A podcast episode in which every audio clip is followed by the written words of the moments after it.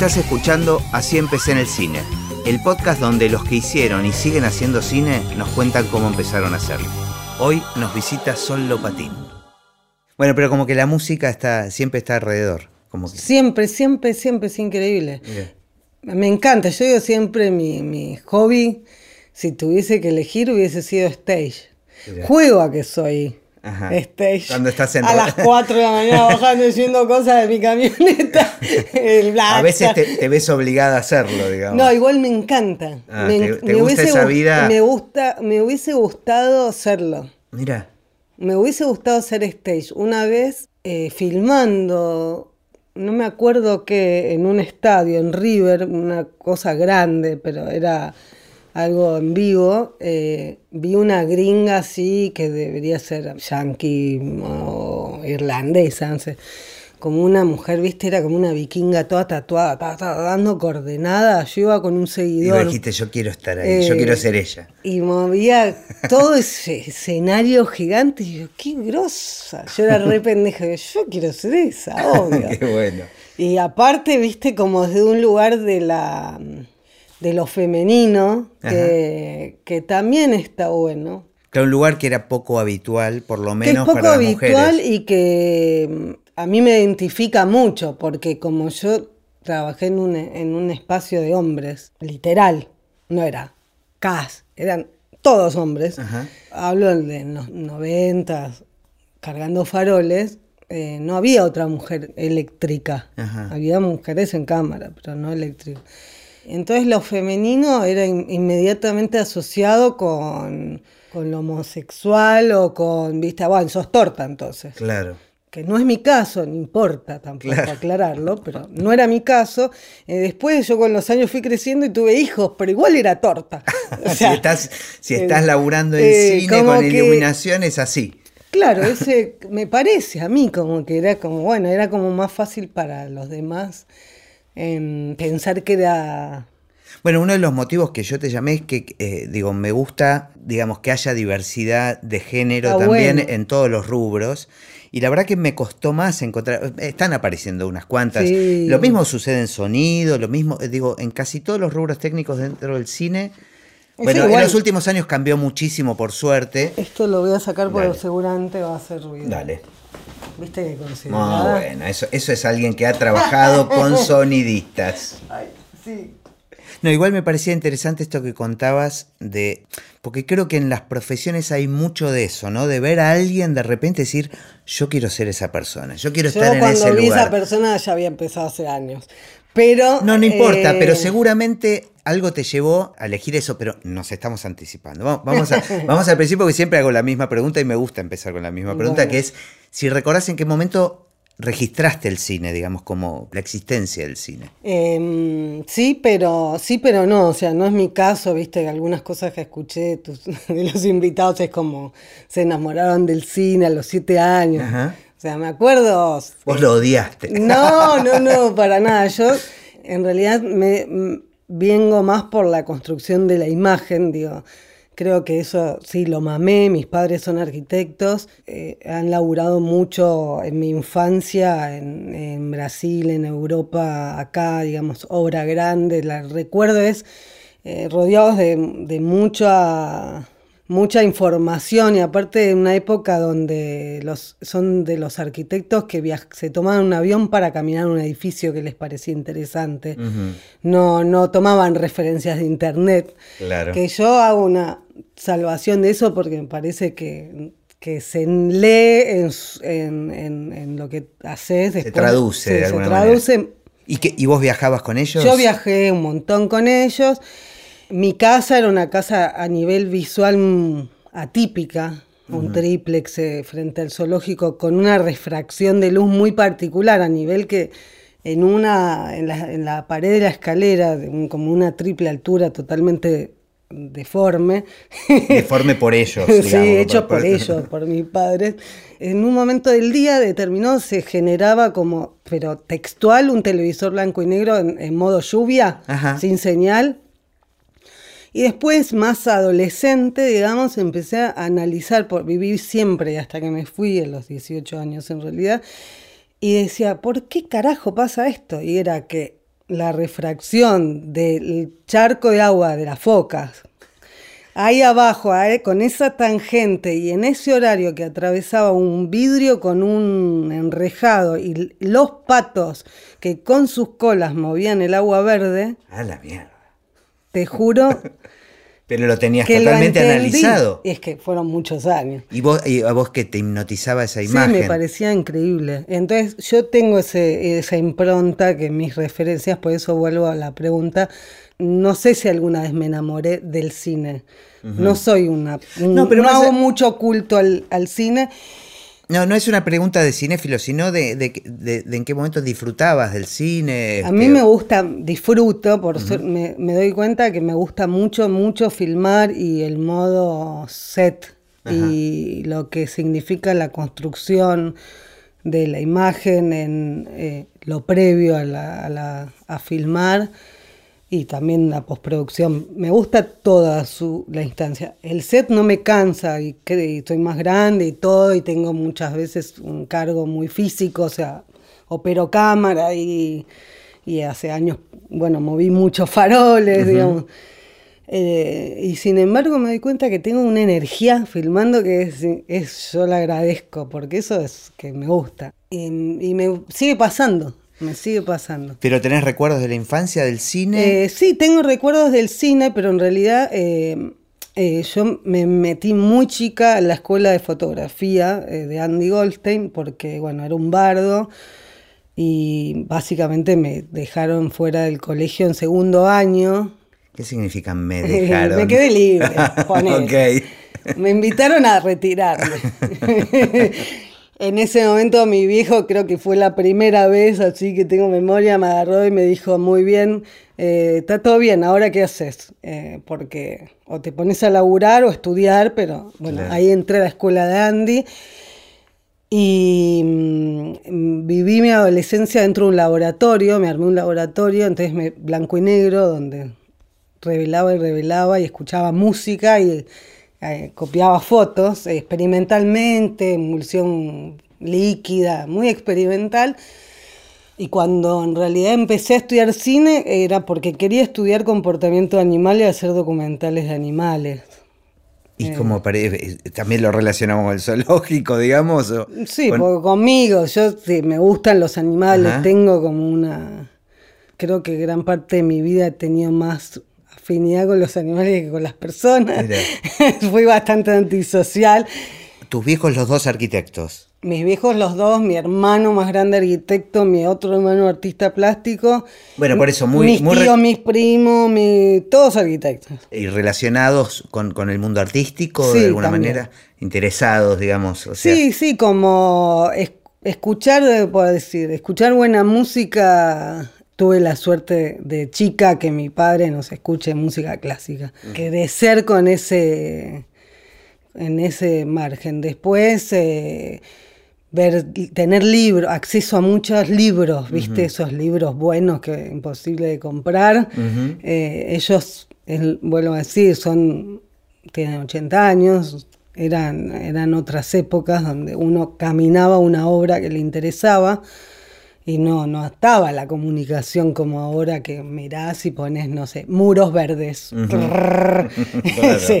piscinas, no, era, bueno, me interesa una, una obra, me tengo que tomar un avión. Había que ir a buscarla y a verla y a vivirla. Igual creo que yo creo que vale la pena seguir Claro, creo que lo bueno que muchos, no sé si los buenos, digo, pero muchos arquitectos necesitan conectarse con, la obra en vivo también, ¿no? Caminarla, vivirla. Eso sumado a que cuando fui un bardo, la, posición de mis padres haya sido, bueno, ¿y ahora qué haces con esto? Me acompañen desde ese lugar, desde ya también lo agradezco. No es menor, ¿no? No, no es menor. Y yo encontré en mi adolescencia totalmente en crisis y con una locura galopante. o sea. Eh, te refugiaste en la foto. La foto era mi mejor aliado, o sea, el laboratorio, estaba bueno. Después cuando en realidad abre la FUC, que tengo la suerte también de ser de la primera camada. Ah, ¿sos de la primera camada? Sí. Ah, mira. Cuando abre en realidad tiene que ver con que yo en esa época quería trabajar con, haciendo documentales. en la Argentina no es tan fácil ser etólogo y tener, quería estudiar etología, que es comportamiento animal, y en función de eso, digamos, relacionado con la captura de lo que les pasa en la selva y qué sé yo, que es un, igual un objetivo que no está vencido, quiero llegar por otro lado y ser vieja y mis hijos sean más grandes todavía y poder estar en África seis meses sin que nadie me rompa las bolas. bueno, lo tenés, lo, sí, lo, tenés como pendiente. Sí, lo, lo voy a... ¿Y, te metiste en la FUC con Me ese metí en la FUC eh, porque un compañero de la escuela de Andy, eh, Tomás Viñó, eh, nada, me llama y me dice, mira, abrió una escuela de cine, qué sé yo, y nada, coincido con otras cosas que he escuchado, que te han contado, digamos, nada, para 1091, 1991, escuela de cine y Antín, traducción a viste, es todo, porque la verdad que ahí conocí a mi maestro, que fue Dani Sotelo, o sea, yo tuve muchos maestros y uno solo. Yo laburé con Dani, yo laburé con Dani también. Dani significó para mí todo, porque él me, me, abrió la puerta en segundo año, o sea, nosotros hicimos una tribu de laburo, que era una tribu, era lo más parecido a estar en una tribu. Nos cuidábamos. Eh, rotábamos, eh, éramos funcionales y era, bueno, Marcela Wittmann, Ari Rotter, Pablo Jamardo, eh, digo, independientemente de que también tuve la suerte de esto, que hacíamos los cortos y éramos, bueno. Y enseguida te ubicaste en la foto, digamos, dentro de la Yo entré en la orientación fotografía porque venía de la fotografía y porque me gané gran parte de la beca que hacía un trueque con la FUC que yo daba un taller de foto con Tomás Viñó, yo armamos su laboratorio que en la escuela no había y hacíamos cosas experimentales como revelado de Super 16 y qué sé yo, y entonces yo daba la parte del laboratorio, Tomás la, más teórica y eso fue mi, mi, pago en la facultad. Sí, era la foto, siempre me interesó la foto y, y siempre me pasó que cuando alguien me decía, bueno, ¿y cuándo vas a ser director? Y yo soy director de fotografía. no estaba en el mapa dirigir una película. Eh, no, ni está. O sea, para mí es infinita nuestro, nuestra profesión. O sea, ser director de fotografía te da tantas posibilidades de ser tan distinto uno con otro y, y que vos mismo mañana salga de acá y tenga un llamado de una cosa que inesperada total, que cuando uno dice, bueno, ya llegué como a un punto donde estoy manejando la técnica que me interesa o trabajando con el director que me interesa, o sea, te suena el teléfono y es otra cosa. Es otro universo. Y eso es espectacular. ¿Y estabas cómoda en, el rol, este, digamos, en los trabajos? siempre, era, siempre era tu lugar. naturalizado yo nunca reparé en que era una mujer en un medio de hombres. Eh, eso es una conversación que tengo bastante con mi hija, que tiene 21 años. Y que, Sin embargo, antes me lo mencionaste, como que... Sí, pero yo lo, naturalicé. Todo mi, hacer fue muy natural para mí. Yo nunca lo sentí. Nunca... O sea, lo pudiste observar después. Y más que nada te diría, eh, con mis hijos creciendo y con esta, como en esta era eh, donde del, de revolución, de revolución donde tal vez eh, yo entiendo que uno puede ser una referencia, entonces eh, en determinado marco quieren que uno sea parte de una charla, ponerle, la ADF y la mujer. Y yo me reconozco como alguien que no sirvo para esas para participar de esas cosas y sin embargo entiendo que para otros está bueno, entonces bueno, eso empezó como una discusión personal en casa con mi hija, que es súper, por supuesto, feminista, que yo, y yo decía, pero Luis, o sea, yo apoyo a la mujer toda la vida haciendo, primero, ¿qué más respeto que hacer lo que vos querés hacer? Lo que pasa es que me parece que el objetivo sería que esto no sea más un tema. O sea que. O sea, eh, yo puse el cuerpo, pongo el cuerpo. O sea, no tuve eh, en su momento. Eh, está bien, sí, yo naturalicé cargar faroles. Pero es como vos, como decías antes, era un mundo de hombres, digo. Era un mundo por eso, claramente me, por eso me parece necesario tal vez que esté en discusión, pero era un mundo absolutamente de hombres y aparte yo tengo la suerte también de, ser un, mundo de hombres y de la vieja escuela en el cine argentino, que no es lo mismo que un mundo de hombres de la nueva escuela del mundo argentino y los que tenemos más de 40 lo sabemos eh, una época de la vieja escuela donde sí me tuve que adaptar a bajadas de línea no muy amables. Como decir, yo, digo, mi maestro, digo, vuelvo a decir, fue Dani Sotelo, éramos una tribu de jóvenes muy íbamos como, no sé, más de tres años filmando videoclips millones de videoclips. Yo creo que llegué a contar más de 300 y pico de videoclips. ¿Eso durante la FUC, mientras estabas en la FUC? Claro, la FUC la abandoné al toque, no sé, en segundo año. Te ganó el trabajo. Sí, el campo, y feliz y agradecida, porque la verdad... ¿Y mm, en qué momento aparece un primer largometraje? El tema de los largometrajes, en realidad, en mi caso particular, y ahí sí vuelve a aparecer el género, o sea, eh, yo soy mamá, eh, fui madre laburando en el campo como eléctrica, o sea, no era directora de fotografía y cámara como puedo ser ahora. Por lo tanto, yo salía cuatro o cinco días a la semana para juntar la guita, para morfar, porque los sueldos, digamos, eh, no, es no es proporcional lo que uno sale al campo, al ruedo, como cabeza de equipo que como técnico. Yo, para poder vivir en, ese, en el 90, salía cuatro jornadas a la semana, tenía que meter como eléctrica.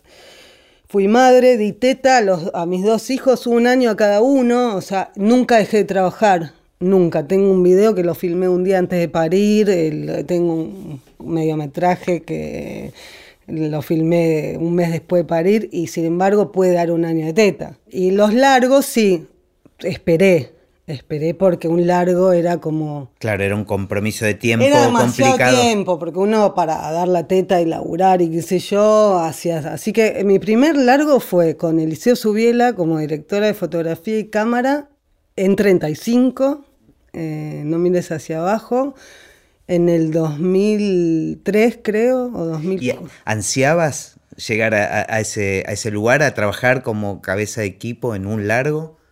Sí. O sea, era algo deseado. Sí, contra, sí, buscado. Sí, en realidad como director, o sea, el cambio en los 90 trabajé casi todos los 90 como técnica, o sea, fui eléctrica básicamente y gaffer.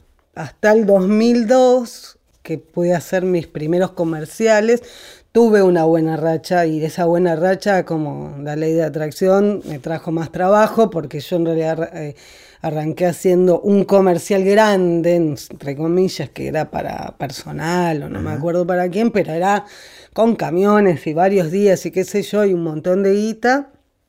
¿Y ese antecedente te sirvió? No, y de eso habrá sido en octubre del 2002 y en enero había filmado 18 comerciales. Qué raro, porque aparte de una época muy complicada. Sí, pero entré a Peluca Films con Adriana, qué sé yo, hasta, hasta un comercial, me acuerdo en ese periodo, que fueron esos mis primeros seis meses como DF, que me fui a Bariloche con unos italianos, ¿no? un comercial de lácteos, no sé cuánto, era como... Claro, que, que después de la crisis se, vino mucho, a hacer este servicio de producción acá. Hasta que lo hicimos goma y se fue.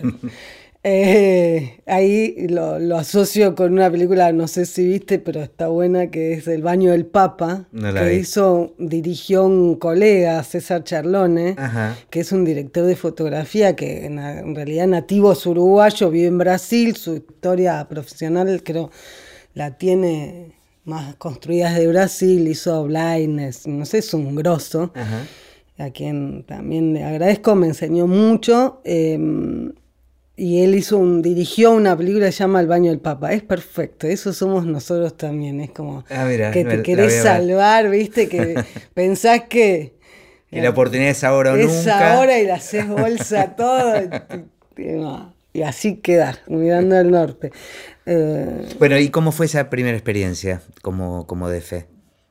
Digamos, es este que en realidad yo venía, viste, como eh, no había un límite. Yo cargaba faroles y era gaffer eh, en un marco profesional, digamos, y también era DF en un marco independiente, muchos años antes que el 2002 siendo un comercial de, de una marca.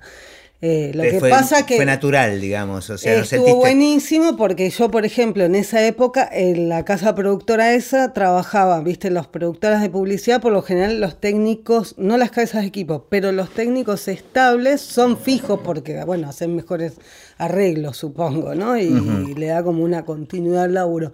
Y en esa casa productora laburaban los Muñoz, porque yo digo, la vieja escuela básicamente eran familias Era familia Fernández, los Muñoz, los Saavedra.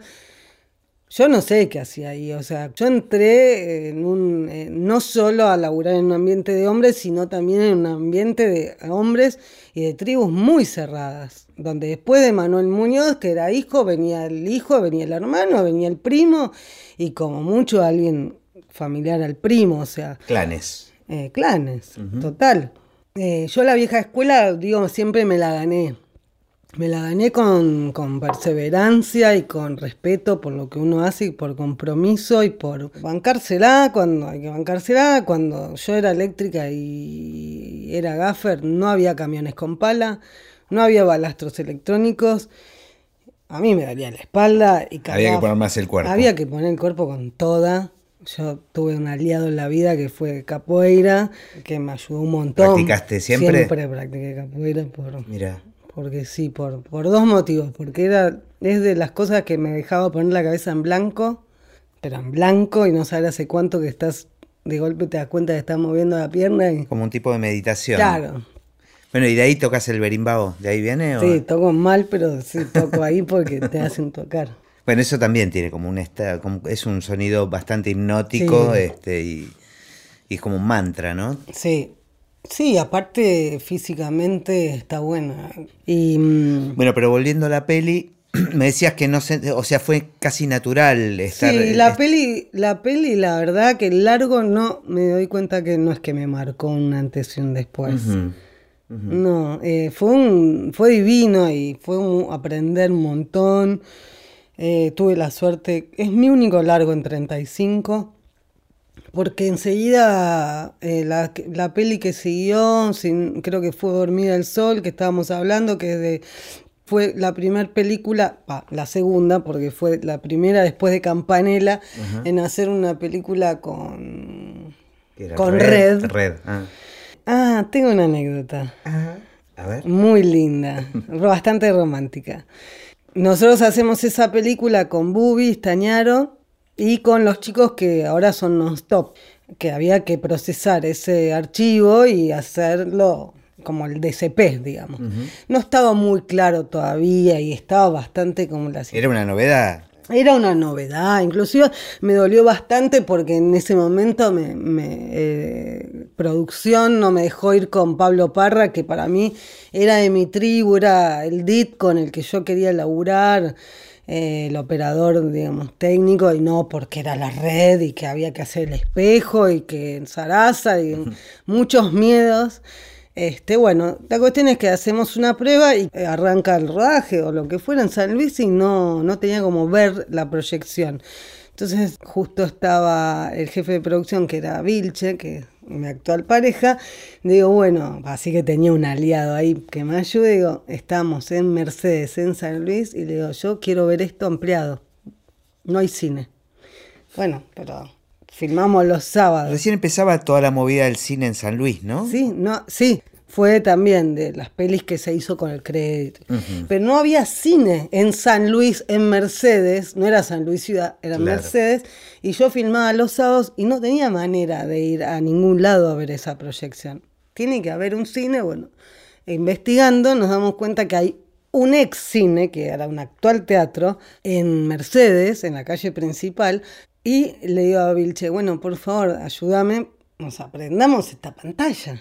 O sea, tengo que verla. Tenía los proyectores todavía con los carbonos Mira. y logramos prender, bueno, hasta que dimos con el proyectorista. El proyectorista vino en bicicleta, era un señor de unos 95 años que estaba emocionadísimo que alguien le hacía volver a prender, eh, prender ese proyector. Genial. Así que vi mi primer prueba de una captura de red en un cine con carbono en Una San suerte de cinema paraíso, ¿no? Como... No, no, te juro que increíble. Y se veía divino. Mira, mira qué lindo. Se, viste, oscilaba porque el fuego tiene eso. Claro. Tenía como esa cosa del parpadeo del- de la lámpara. Ajá. Eh, hermoso, hermoso. Y bueno, Bueno, pero sentiste eh, como algo orgánico, no sentías un, gan- un gran cambio, eso, no lo marcaste como una Como, Como, un hito. antes y un después, no, porque la verdad que yo ya estaba acostumbrada como a producir mucha imagen desde el lugar que sea, como eléctrica, como gaffer. ¿Y no te importaba que en otros proyectos no ser DF, eh, sino volver No. a cualquier otro puesto? No, yo hice el, el cambio y el cambio lo hice y, viste, a veces me pasa ahora que digo, hijos adoptivos míos de, digamos, de mi tribu, de mi clan, de mi tribu, crecen, están preparados, a algunos les interesa, a otros no, pero bueno, a algunos les interesa ser directores de fotografía, que no es lo mismo que ser gaffer ni eléctrico, y no tenés que ser una cosa o otra, Claro. pero bueno, digamos, al que le interesa ser director de fotografía, que vuelvo a decir, para mí es muy diferente a ser eléctrico o gaffer, no, por eso te tiene que gustar ser director de fotografía. Ahora la cosa me parece que está más mixeada y que yo digo, la verdad que no se metan en esa cosa de cajoncitos que nos educan de que o sos gaffer o sos DF. Sos gaffer cuando tenés que ser gaffer y sos DF cuando podés ser DF. Esa es la realidad, porque somos gente grande, tenemos que morfar. ¿Y qué te vas a morir de hambre? Porque ahora como DF tenés poco laburo, pues todavía no tenés tanta experiencia, no tenés tanta trayectoria, no tenés tanto laburo.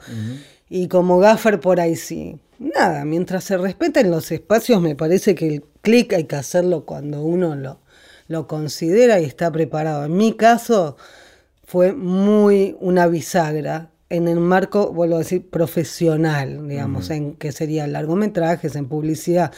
Yo venía haciendo videoclips y es como un vale todo.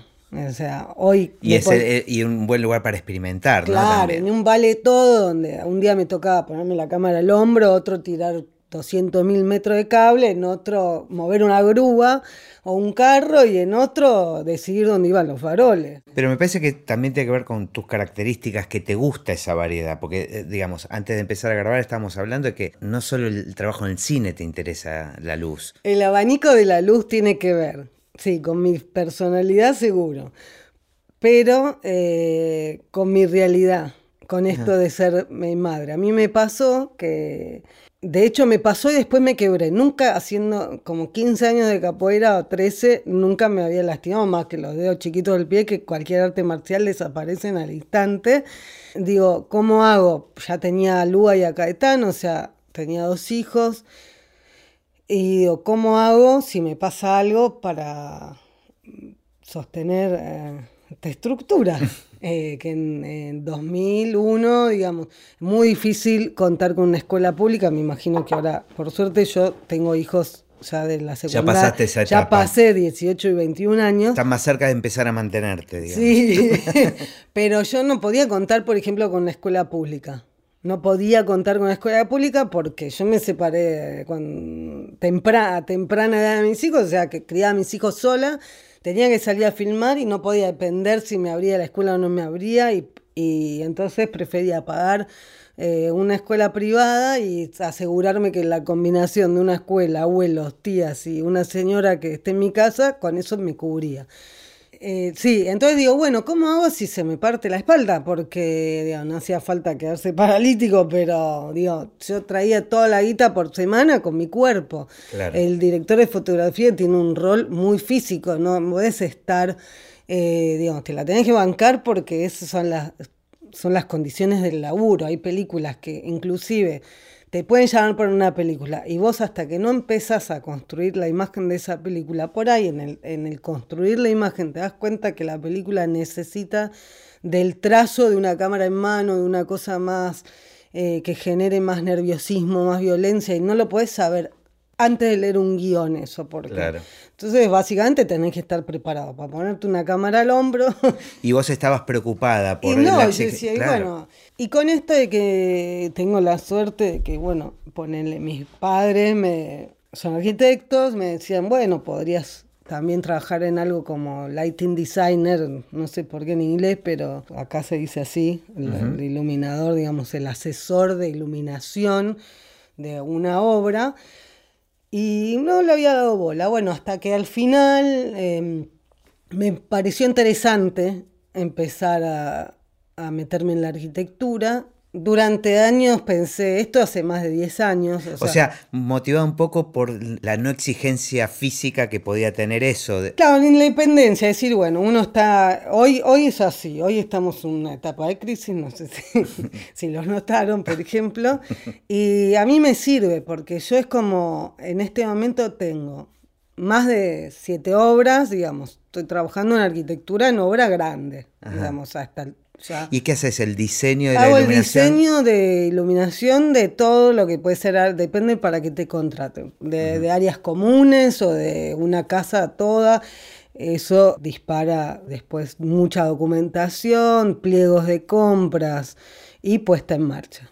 Es muy interesante. Lo relaciono con mi trabajo también, que digo, no solo hago música para cine, a veces me toca televisión que puede estar mucho más cercano, pero obras de teatro, que es otro, otro concepto y enriquece mucho, me parece, eh, ¿no? es increíble porque a se autoalimenta, ¿no? Por ejemplo, en, arquitectura tengo la impronta de que soy la chica que viene del cine. y por supuesto veo. Claro. Veo otras cosas que otros colegas en ese marco no lo ven, porque en general los diseñadores de luz en Argentina son arquitectos que se especializan en, después, por ahí, por algún motivo, algunos se especializan en la luz. ¿Y sentís que de repente en estas obras hay una apuesta cinematográfica? Sí.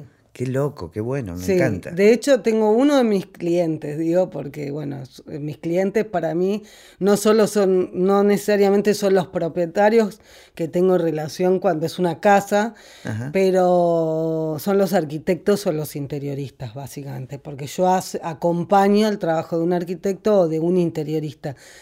Para mí, ese es mi director en el marco de y, y, aparte porque yo no sé mucho del otro, de, o sea, qué hacen mis colegas, no soy en ese sentido, soy bastante animal y bastante intuitiva, no es que me ocupo en ver, no digo que esté bien, ¿eh? no, no, no, está bien. Soy. Eh, me pasó ahora en el Cervantes lo mismo, no había ido a ver teatro, entonces empecé a tener críticas de Tadei, que es una obra que hice con Albertina, que está ahora en Cervantes, y que es mi primera experiencia del teatro y tuve re lindas críticas, pero aparte... Está bueno porque hay como una cierta inocencia y un... No es tóxico. Eh, claro. No está viciado. Está bueno, digo, me, parece que... Yo agarré, por ejemplo, en arquitectura, cómo aprendí, cómo aprendí a ser gaffer. Yo aprendí a ser gaffer como, yo era eléctrica, pero aprendí a ser gaffer sabiendo que me tenía que saber rodear. A mí me decían seguridad lopatín, o sea, una mina bastante estricta y como con obsesiva. Entonces me ponía al lado un chongo que era fuerte, uno que sabía de, cosas eléctricas y otro que era pillo. ¿Y cómo funciona o cómo te funcionó al revés, digamos? Así como en arquitectura seguramente tenés como una puesta de iluminación más cinematográfica, ¿cómo afecta eh, tu trabajo en la arquitectura en el cine? Primero que te, enriquece, eh, enriquece porque yo ahora con más de 10 años haciendo arquitectura, te confunden todo el tiempo con un arquitecto y decís, no, no, viste, la obra ya es todo mi arquitecta, no, no soy arquitecta, viste. Este, pero no, uno empieza a, leer los espacios de otra manera, o sea, realmente a poder proyectar, a proyectar, proyectás. Eh, la cabeza aprende, es un ejercicio, aprende a imaginarse ese espacio, darle volumen, color, textura, terminación, porque si no, no puedes diseñar. Y bueno, eso por un lado. Y por otro lado, las técnicas. O sea, en arquitectura hace muchos años que se trabaja, a mí particularmente me interesa el tema de, del bajo consumo para que lo que vivan mis hijos por lo menos sean... Que puedan pagar las cuentas. Sí, que puedan pagar las cuentas, sean felices. Este, bueno, laburo con bajo consumo, eso es una tecnología nueva. Además, claro, todo el cambio que hubo en la iluminación en los últimos años es, muy revolucionario. Sí, entonces eh, todo lo que es eh, mundo LED, por llamarlo de alguna manera, eh, yo en arquitectura tengo una exigencia y estoy como todo el tiempo, tengo un distribuidor que me actualiza todo el tiempo, todo el tiempo hago obra. Y bueno, cuando en cine, mira vos, ahora, la, digamos, un farol que vino para quedarse es, un farol que son paneles de LED. O O sea, son faroles inteligentes, faroles que cambian de color, que hacen efecto, que consumen poco, Mm. pesan un huevo todavía, pero a mí me siento como más familiarizada también con, Qué bueno. con eso. Está bueno, sí. Ah, Es muy lindo el mix. Aparte te permite, a mí me permitió ser libre.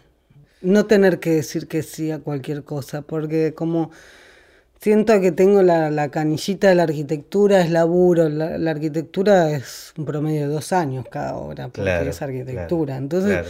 es algo que te va entrando una guitita. Sí, es como los huevos en otra canasta, ¿no? ¿Entendés? Este, Entonces no...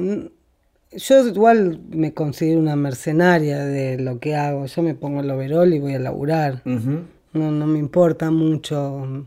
Te cambio de tema, volviendo a las cuestiones de género, y hablamos de, lo- de los lugares, está habiendo muchas más DF mujeres. Sí. Ah, eh, ¿Sentís que hay diferencia, por ejemplo, con, con el dinero todavía, con eso? En mi caso no, pero yo creo que, eh, que está muy maltratado el, el territorio del dinero en líneas generales como director de fotografía y es un, somos responsables todos, ahí excede al género. Tuve la suerte de cuando te contaba, empecé con, en un marco profesional, con todas las letras que era eh, Peluca Films y hacer comerciales de marca y qué sé yo, que ya hace casi 10 años que yo ya la remaba, pero bueno, ponele que ahí me, me- me consagré. este, yo tuve la suerte que tuve como padrino y eso lo sigo sosteniendo, o sea, creo que eh, soy querida por mis colegas o, eh, o que un colega te pueda admirar o que te pueda recomendar está muy bueno. Eh, en ese momento, Cotet y Giuliani, Alejandro Giuliani y Cotet, estaban muy establecidos en el medio y me acuerdo que ellos me dijeron exactamente lo que yo tenía que cobrar en ese primer comercial. Vos tenés que cobrar esto. Esto Pero es digo, lo que se cobra. Es lo que se cobra, digo, Esto no había es lo una que se diferencia. cobra, no hay una diferencia por género. ¿Y hoy qué pasa? Hoy pasa, eh, yo no lo siento que sea realmente por género, como ponele los No, hoy- actores. hoy es más por crisis. En Estados Unidos puede. Es por crisis y es porque somos unos pelotudos marca cañón y creemos que eh, regalarnos eh, nos va a garantizar. Y yo creo que es todo lo contrario, que así no nos cuidamos, que así perjudicamos un medio. Es como en una crisis eh, te llaman a vos como director de fotografía y te dicen, bueno, ahora vas a hacer una película, en vez de con nueve técnicos, con tres. Por suerte digo que no. Hoy porque tengo la arquitectura. Entiendo que en Estados Unidos y en otros lugares del mundo ser mujer, aparte de ser minoría, tiene una, eh, un tema relacionado con la guita. Que yo sepa, y por ahí de ignorante, no tiene en nuestro mercado, en nuestra falsa industria, no sucede como por ser mujer. Eh, por ahí no te sucede el laburo, no tenés eh, el espacio, porque no llegás ni a negociar la plata. Pero no, no, no. Me yo- parece que porque le gana la crisis en Sí, general. sí, ¿no? yo creo que igual es una lástima que seamos tan poco solidarios en, en cuidarnos y que uno no entiende que yo, yo me regalo hoy y mañana sonaste porque se te va a regalar el que tenés al lado. O sea, si todos sostuviésemos un poquito el respeto por el- a nivel guita, bueno, es una crisis realmente muy brava, o sea, es increíble. Yo en lo personal es como un momento que digo, bueno, la plata no vale, entonces que no me queme mi tiempo, trato de resolver y eso es lo que significa la plata para mi vida, punto. Porque realmente no, no vale lo que uno labura, se va de su casa, eh, construye con oficio, con el tiempo, con experiencia. Dos pesos con 50. O sea, Claro. Otro tema que, que abrimos en algún momento Mm. y que me interesa, tal vez más personalmente, mencionabas que en algún momento tomaste noción del trabajo de sonido en una película. me interesa que retomemos esa, esa Sí. conversación. Sí, en realidad eh, yo siempre tuve como una fama de que era como medio una brava y qué sé yo, que los que me conocen creo que realmente saben que no soy nada brava. Eh, sí, soy estricta para conmigo, para con los demás, pero siendo gaffer y siendo mujer en un territorio de hombres, pro- probablemente eso me hizo ser un poquito más explosiva. Y con los sonidistas, eh, con sonido directo, eh, la convivencia de la decisión, dónde va un farolo, dónde va un paño, es totalmente directa, o sea, es recíproca y donde a vos te pusieron algo, vos no podés poner, o donde vos pones y no dejás poner, es una convivencia absolutamente cercana. Claro. Yo de gaffer no era muy considerada, o sea, no registraba. De dire como directora de fotografía, con el tiempo y muy progresivo, eh, empecé a querer a, y a querer y a considerar al sonido, a sonido. A trabajar más en equipo, digamos. Sí, que me pasa, que es fuertísimo. Yo hago una película donde, ponele, hay un, se suele hacer un pre-scouting. O sea, donde vas con el director, el director de arte, producción, y no consideran al sonido. Nunca. No consideran al sonido. Y no hay manera que lo consideren. Entonces a mí me pasa en la actualidad que yo voy- ya voy a ver los lugares y digo, che, pero pienso en el sonido. Está buenísimo. Entonces la tiro, porque después es eso, es trabajar en equipo, es una sola película, se escucha para la mierda.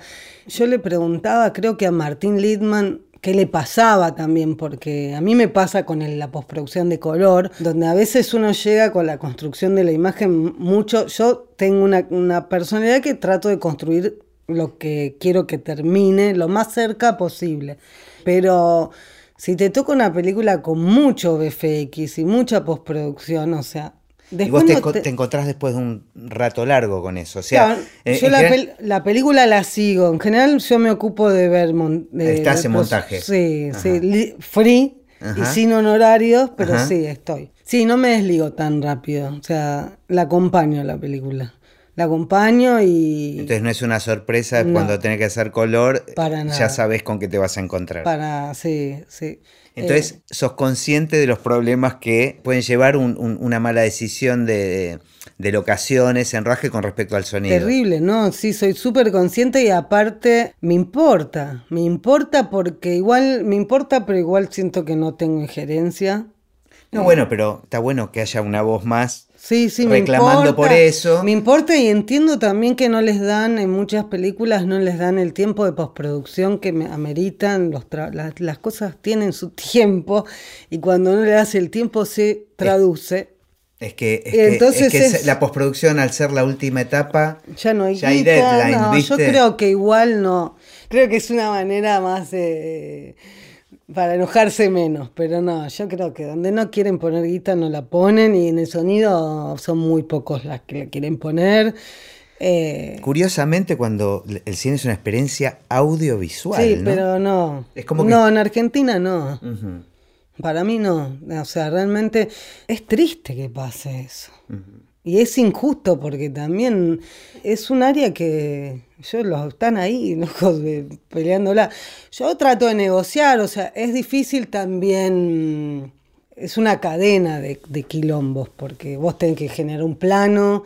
En ese plano por ahí es muy abierto, no hay retomas, eh, no hay doblaje. Y son varios rubros técnicos que, que están funcionando al Hay mismo un tiempo. límite que es el cuadro, o sea, Y el tiempo. El tiempo es fundamental, pero bueno, a mí me pasa que ahora, por ejemplo, como en general no sé por qué es un área donde terminamos amigos los de mi equipo Ajá. y sonido. Ajá. Hacemos como una cofradía ahí con sonido. Entonces, este Sol, ¿me regalás el margen? Dale. O sola, ¿viste? Está el boom ahí, digo, anda, bajate, regalo el margen. Este, y le- lo Bueno, hoy hay más posibilidades también, ¿no? Lo Este, meto en seguridad. Claro. Este, no, porque cuando ya la veo y veo que, digamos, no puede haber un quilombo ahí de reencuadre muy notorio, digo, andale, está jo- muy jodido el tipo, digo, te regalo seguridad, es como... eh, Y escúchame, ¿y con el resto de los rubros técnicos cómo te llevas? yo muy bien, o sea, a mí Digo, ¿con cuáles te involucras más?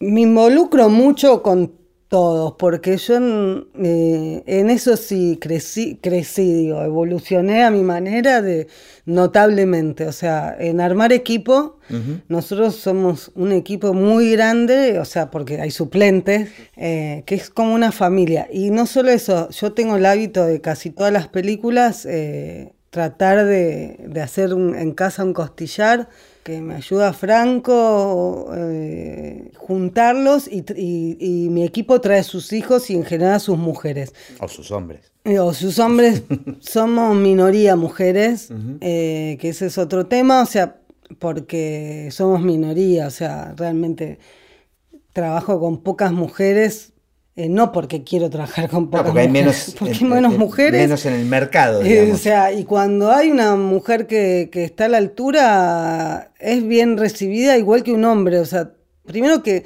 cuando, eh, es increíble y no te, algunos no te creen, pero cuando sos director de fotografía, vos pedís tus cabezas de equipo, que a la vez eh, el equipo de dirección de fotografía se divide en tres áreas: la gente de cámara, la gente de grip y la gente de luces. Son como tres subfamilias, ¿no? Entonces, eh, vos decís, bueno, agarrás al primero de cámara, que es el, el foquista, y el foquista se busca su segundo y su video. Eh, agarrás al K-Grip, el K-Grip, digamos, o sea, así sucesivamente. Nosotros somos una gran familia. En esa gran familia han entrado y salido mujeres, son la minoría. Sí, son la minoría, porque eh, hay que darle tiempo a la cosa y probablemente yo en la medida que tengo posibilidad de formar una mujer, la formo. Y tengo capacidad de darle trabajo a una mujer, se la voy a dar. Eh, me pasa con Mili Chaín, que es una gaffer que está bien establecida en nuestros mercados y es casi la única, o la única debe ser, eh, y está establecida en la televisión como gaffer, que es un medio, viste, como cada territorio puede haber mama más conservador que otro, Claro. es la televisión, o sea, es naturalmente más conservador. Y yo lo que hago con Mili es trato de compartir obra, o sea, cuando a mí me llaman para hacer algo que me dan ganas de hacerlo, pero por ahí no tengo el tiempo, qué sé yo, le digo, Mili, ¿querés venir? Lo hacemos juntas, en realidad yo soy hago de ñoqui y vos haces Claro. el laburo. Eso es un acceso para que ella entre Para ir formando. y formando y compartir. Y soy feliz. Nosotros armamos mucha familiaridad en el equipo con mi gente, que más o menos es un promedio de 11 personas en el mejor de los casos, con sus parejas y sus hijos, terminamos siendo 40, eh, morfando y emborrachándonos, y después eh, con, con arte trabajo espalda con espalda, pero espalda es, con el, es- espalda. es el otro rubro más cercano, digamos. Y sí, con make-up en rodaje. Y, y vestuario. Y, y vestuario, pero pasa que sí, con vestuario también, pero vestuario en general, digo, cuando vos trabajás espalda con espalda con un director de arte, el Claro. default es, Son- es entre ellos es más la ese cuestión. entre la ellos. cuestión, claro. eh, como que vos estás más en el, en el ajuste, por llamarlo de alguna manera, no tanto en, la, en, la- en el diseño. Me encanta, está buenísimo. Nos hemos ido por varios, por varios lados. Bueno. Eh, contame, ¿cómo ves el futuro del cine? No sé. El, Está bueno que no sepas también, digamos. Sí, no, no tengo idea cómo es el futuro del cine. Sí, eh, creo que igual ya, ya es futuro. Ya pasó. ya pasó, ya es, es- es pasado, presente y futuro, porque se va transformando. O sea, esta cosa de pensar de que, como era antes, que si te terminaba la emulsión, se terminaba el cine. Eh, yo no creo que se termine el cine, creo que ya se terminó también. A mí me parece que lo que seguramente en un punto ya murió es que hay que reeducarse con el consumo de la lectura, no importa si es un libro, un cuadro, un, un celular, una pantalla gigante, o sea, es el silencio, el conectarse con lo que estás haciendo, como el- la comunicación cambió y por más que estés en una sala gigante, eh, con una pantalla de cine, con una película capturada en fílmico, ¿qué carajo te importa en un punto? Si vos no conectás con lo que estás viendo y no podés apagar el celular una hora y media o dos y olvidarte del- y que eso te lleve a otra dimensión, eso en un punto creo que murió, que estamos, nos están educando para consumir de otra manera y poder comer, hablar, eh, abrir muchas solapas, toda la vez, o sea, no importa en que lo captures. El Claro. cine es fílmico y será fílmico en un punto, en el imaginario, o sea, Claro. uno elige, porque sin embargo, fíjate que uno hace cine digital hace muchos años y sin embargo los directores de fotografía, por ahí me equivoco, pero creo que no, elegimos darle una sensibilidad y un, soporte a ese digital. Eh, las marcas que desarrollan cámaras también te vienen con un default y te dicen, esta cámara es 800 ASA y nativa 5600 Kelvin. Y es como cargar una lata. Si vos me estás diciendo que este relojito va a funcionar mejor con esto nativo, es porque lo estás metiendo en algún lado, ¿viste? O sea, uno no hace una noche con una temperatura color. En la misma película usa otra, otra y otra, salvo que lo decidas. Seguís buscando la lógica del cine, de la fotografía, de la escala de grises y de color. Claro, como que eso va a seguir eh, con sus múltiples adaptaciones. El cine como, como relación para estar sentado en un cine y están, nos están reeducando para otra cosa. Sí, sí, sí.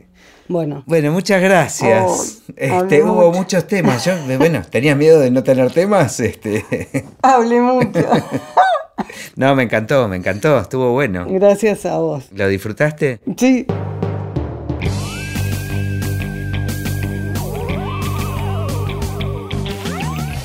Y así terminó esta conversación de Así empecé en el cine. Mi nombre es Gustavo Pomeranek y espero que la hayan disfrutado al menos un poco de todo lo que disfruté yo. Recuerden que se pueden suscribir para escuchar todos los episodios que vamos subiendo en asíempecénelcine.com. También nos pueden buscar en Apple Podcast, en Spotify o en cualquier otra aplicación de podcast. Los espero en el próximo. Chao.